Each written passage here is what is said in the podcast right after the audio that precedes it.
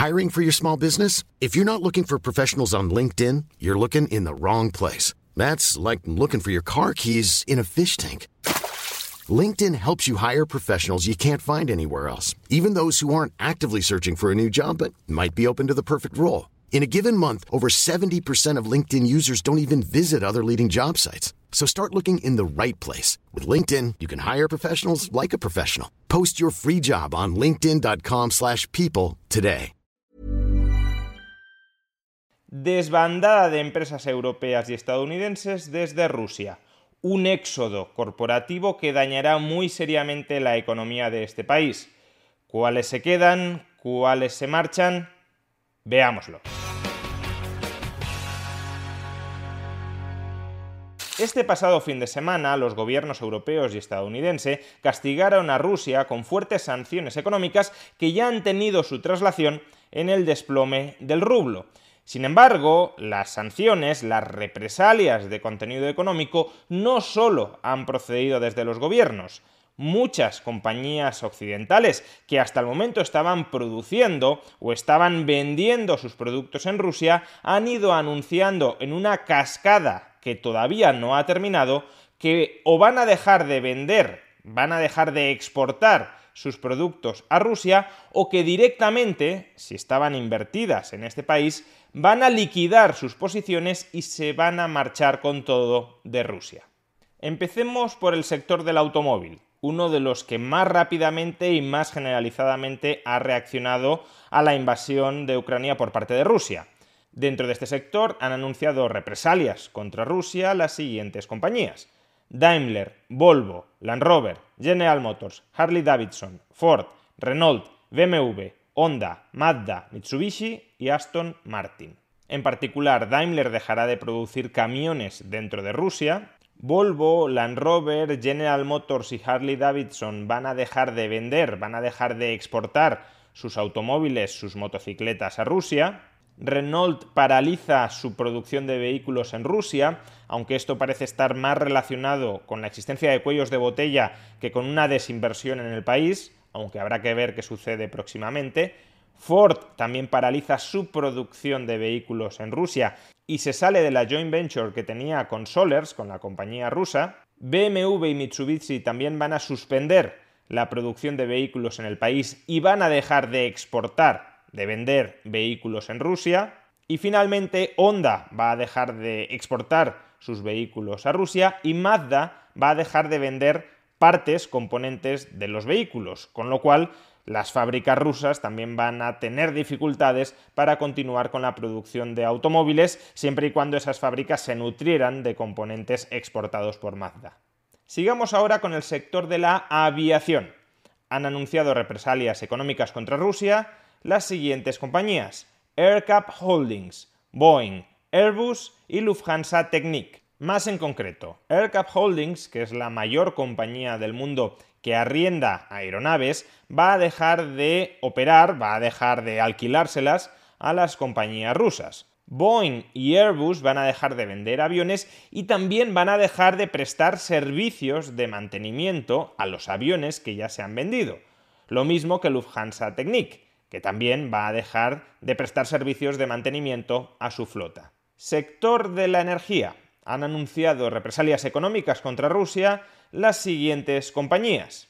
Total Energies, BP, Equinor, Orsted, Exxon, Shell, Eni, OMV, Centrica y Siemens Energy. En concreto, la francesa Total Energies va a dejar de efectuar nuevas inversiones en Rusia no va a desinvertir, no va a abandonar el país con respecto a las inversiones que ya ha efectuado, pero paraliza toda nueva inversión. En cambio, BP, Shell y Exxon sí que desinvierten en el país. BP en particular va a vender su participación en la compañía rusa Rosneft. Y las pérdidas que se estiman de estas desinversiones, de estas tres petroleras, superan los 20.000 millones de dólares. A su vez, Equinor también va a salir del país desinvirtiendo en cualquier joint venture que tenga con compañías rusas. Eni va a vender su participación en el gasoducto que suministra gas desde Rusia a Turquía.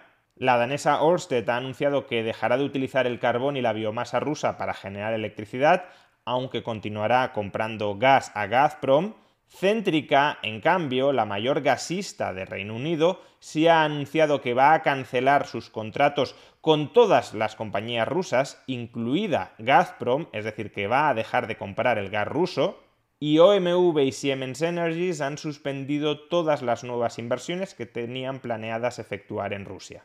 Sector de la logística. Han anunciado sanciones económicas contra Rusia las siguientes compañías. UPS, FedEx, Ocean Network Express, Marx, DHL, MSC, Kune Unnagel y Frontline. Más en concreto, FedEx y UPS, que son las dos principales compañías de distribución de paquetería en Rusia, han anunciado que van a dejar de prestar totalmente servicio dentro del país. Ocean Network Express y Maersk, que son dos empresas de transporte de contenedores marítimos, también han anunciado que van a dejar de operar y de transportar contenedores desde Rusia al resto del mundo y desde el resto del mundo a Rusia. DHL también dejará de repartir dentro de Rusia. MSC y Kuehne que son empresas de transporte marítimo, también dejarán de aceptar pedidos desde Rusia y hacia Rusia. Y finalmente Frontline, empresa que se dedica al transporte del petróleo ruso, también dejará de transportarlo y por tanto Rusia no podrá venderlo, al menos a través de Frontline. Sector de la tecnología. Han anunciado represalias económicas contra Rusia las siguientes compañías. AMD, Intel, Nvidia, Apple, Google, Microsoft, Dell, Ericsson y Nokia. Más en particular, AMD, Intel o Nvidia van a dejar de vender chips a las compañías rusas. A su vez, Apple va a dejar de vender todos sus productos en Rusia. Google y Microsoft van a eliminar todas las aplicaciones de su tienda de aplicaciones que tengan relación con los medios estatales como RT y Sputnik. Y finalmente, Dell, Ericsson y Nokia van a dejar de vender todas sus terminales en Rusia. Y por último, también hay muchas otras compañías de otros sectores que también han comunicado represalias económicas contra Rusia. Por ejemplo, las siguientes. Disney, Warner Bros., Sony Pictures, Nike, Adidas, Nokian Tires, Kemira, Electrolux, Siemens, HSBC, Nordea y Scenic. Más en particular, Disney, Warner Bros. y Sony Pictures van a dejar de estrenar nuevas películas en Rusia. Nike va a dejar de vender sus productos en Rusia. Adidas va a dejar de patrocinar a los equipos rusos de fútbol.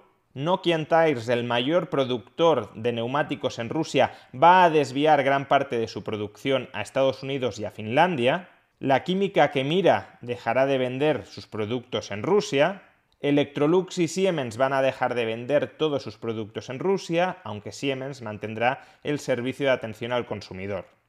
El banco HSBC va a romper sus relaciones financieras con la banca rusa. Nordea va a dejar de invertir en fondos de inversión que tengan una exposición muy importante en Rusia y Scenic va a suspender todos sus cruceros que tengan como destino a Rusia o va a desviar sus rutas para que no pasen por ciudades rusas. Estamos, por tanto, ante un bloqueo económico de primer nivel contra la economía rusa. Un bloqueo económico en parte impuesto por las sanciones económicas de la Unión Europea y de Estados Unidos contra Rusia, pero en parte por decisión voluntaria de muchas de estas empresas. Un listado de compañías que han decidido irse, marcharse, no tener tratos comerciales con Rusia, que está en permanente actualización. De hecho, a buen seguro, cuando se publique este vídeo, todo ese listado ya habrá quedado desactualizado porque nuevas compañías se habrán sumado a ese boicot contra la economía rusa. Las consecuencias de todas estas represalias económicas son fáciles de entrever. Por un lado, los consumidores van a quedar muy desabastecidos de muchos de los productos que habitualmente consumían, pero es que por otro lado, la capacidad productiva de la economía rusa, que dependía del abastecimiento de inputs extranjeros, se va a ver tremendamente mermada. Es decir, que Rusia va a sufrir durante los próximos meses un empobrecimiento, una involución económica con pocos precedentes. Ya conocemos cómo Occidente está golpeando económicamente a Rusia. Ahora lo único que nos falta por saber es cómo piensa Rusia golpear a Occidente.